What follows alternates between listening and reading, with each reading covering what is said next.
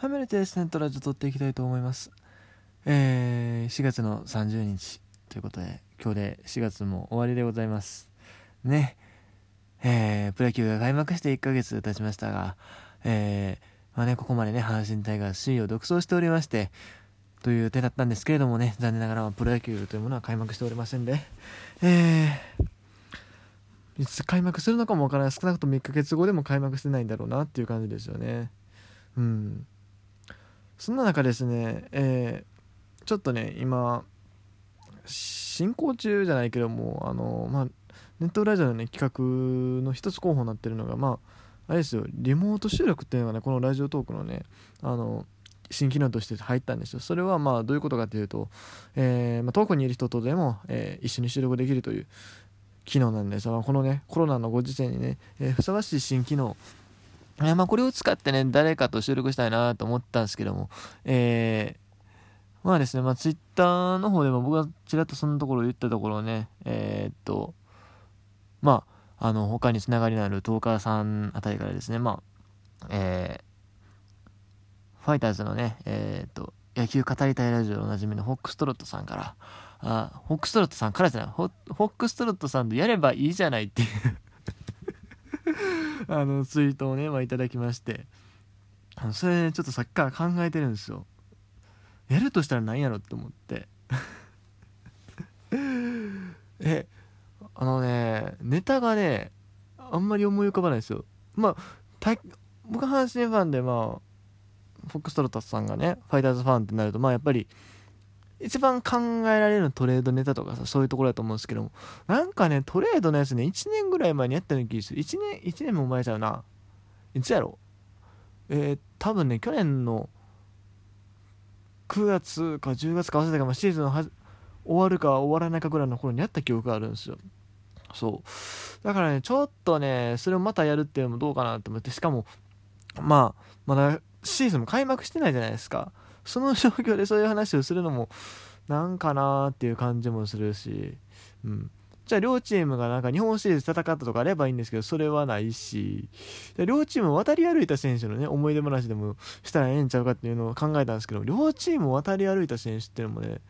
そんなに多くないと思うね。多分これジャイアンツとかやったら結構出てくるんですけども阪神とハムでそんなにない。うん。直近やと面倒さ？ルイス・メンドーサ、あのー、いたんですけども。いやまあハムの方はいろいろ話すことあるでしょうけど。阪神の在籍期間わずか多分30試合ぐらいですよ。2017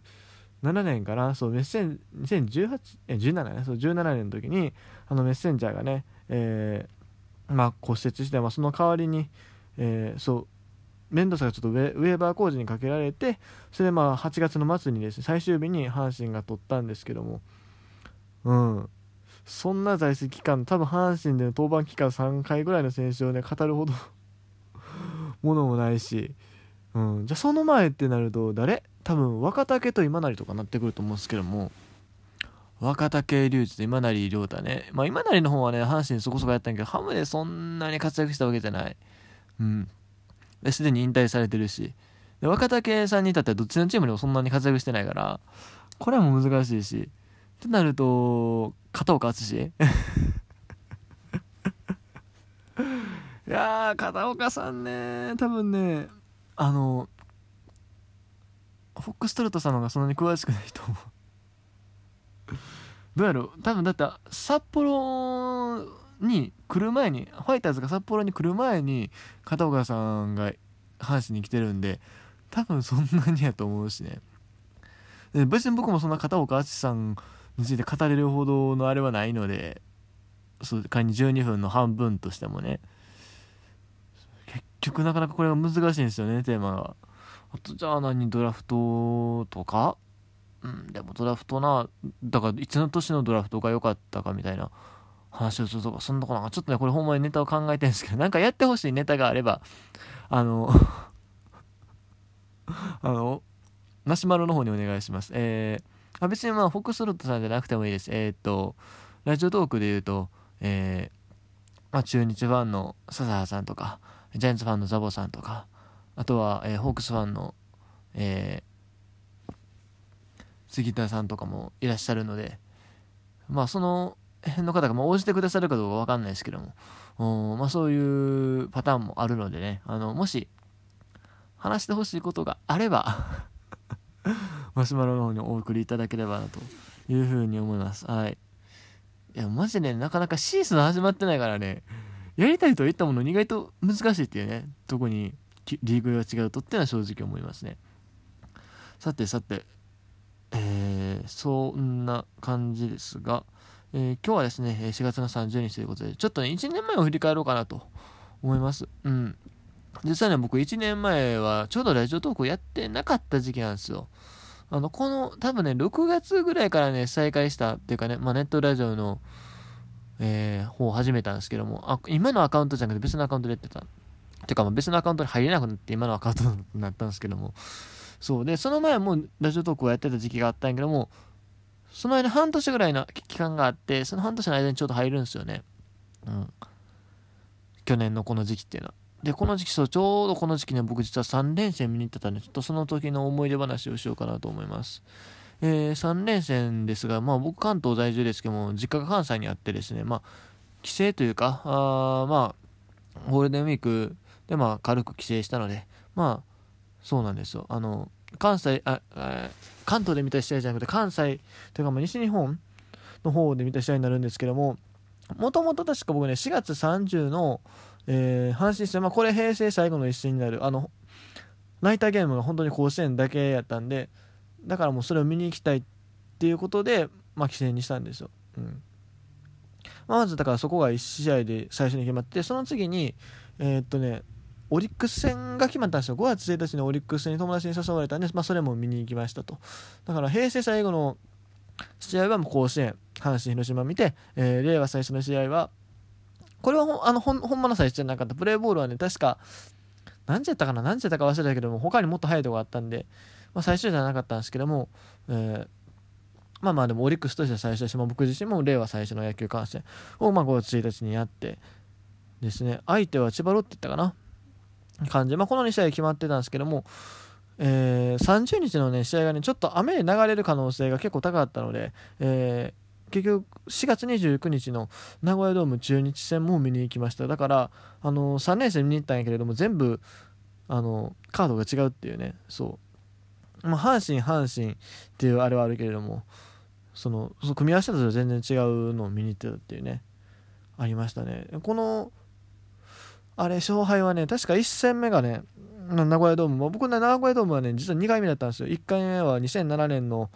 セ・リーグ初のクライマックスシリーズですね。見に行った時のほんまに1戦目かな、うん、当時まだ中村典とかが中日におった頃。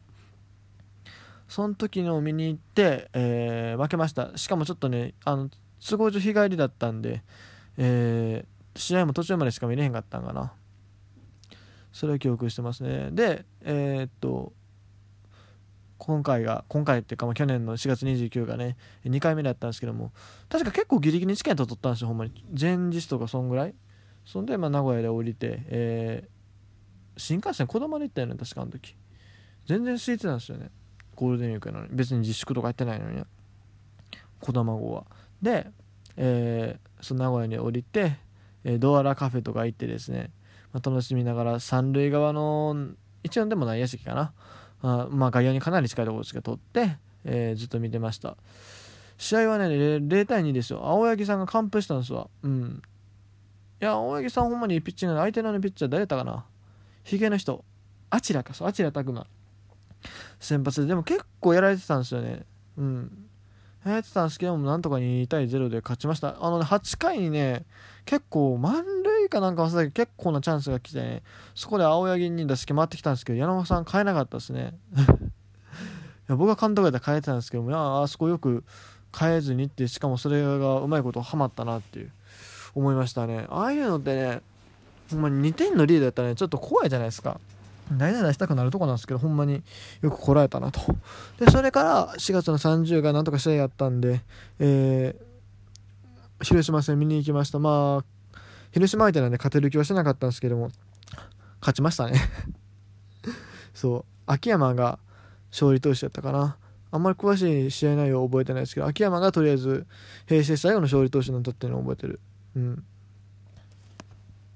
その試合にはもともと僕一人で行くつもりだったんですあの父親にまあちょっと父親がファンクラブ入ってるから、まあ、その関係でまチケット取るのだけお願いして、えー、お願いしてたんですけどもで僕も実際一人球場行ったんすよ。一人で球場行って席ついてたら途中でお父さんが来てはって思って。でこれなんでかっていうとあのお父さんねあの雨の中見たくなかったらしくて。最初から行くとは言わんかったらしい。まあでもね結果的にまあ、えー、親子で見れてよかったなというふうに思ってますけど。うん。まあ大体そんな感じしてあんまり知らないよしたらほんまに覚えてへん。でも確かバティスカバティスタか誰かが平成最後のホームランだったんですよね。それはなんとなく覚えてる。うん。そして、えー、5月1日千葉ロッテオリックス。この試合はねえー、あんま覚えてないな。とりあえずオリックスが負けたのを覚えてる。うん。で5番サード小島やったのも覚えてる。他はでもあんま覚えてへんな。うん。僕はねあのオリックスファンの友達と一緒やったんでえー、あのオリックス側のね応援席の方にちょっと行かされてたんですけども、まあ、僕全然あの応援歌とかねよく覚えてるから問題なかったんですけどもあの僕のそのねオリックスファンの友達の方がねオリックスの汎用の応援歌の歌詞を間違えてたっていう、ね、それを僕が指摘するっていうあれは笑いましたね。いや応援歌もともと歌えないとかじゃなくて基本歌えてるのになぜか汎用の歌詞だけ間違えてたっていうのがね受けましたね。まあ大体そんな感じですかね。あとまあ5月3日に女子プロ野球を見に行ったりしましたけどまあまあまあ大体そんな感じでしたね去年はということで、えー、今日はこの辺で終わりたいと思います、えー、以上 T でした。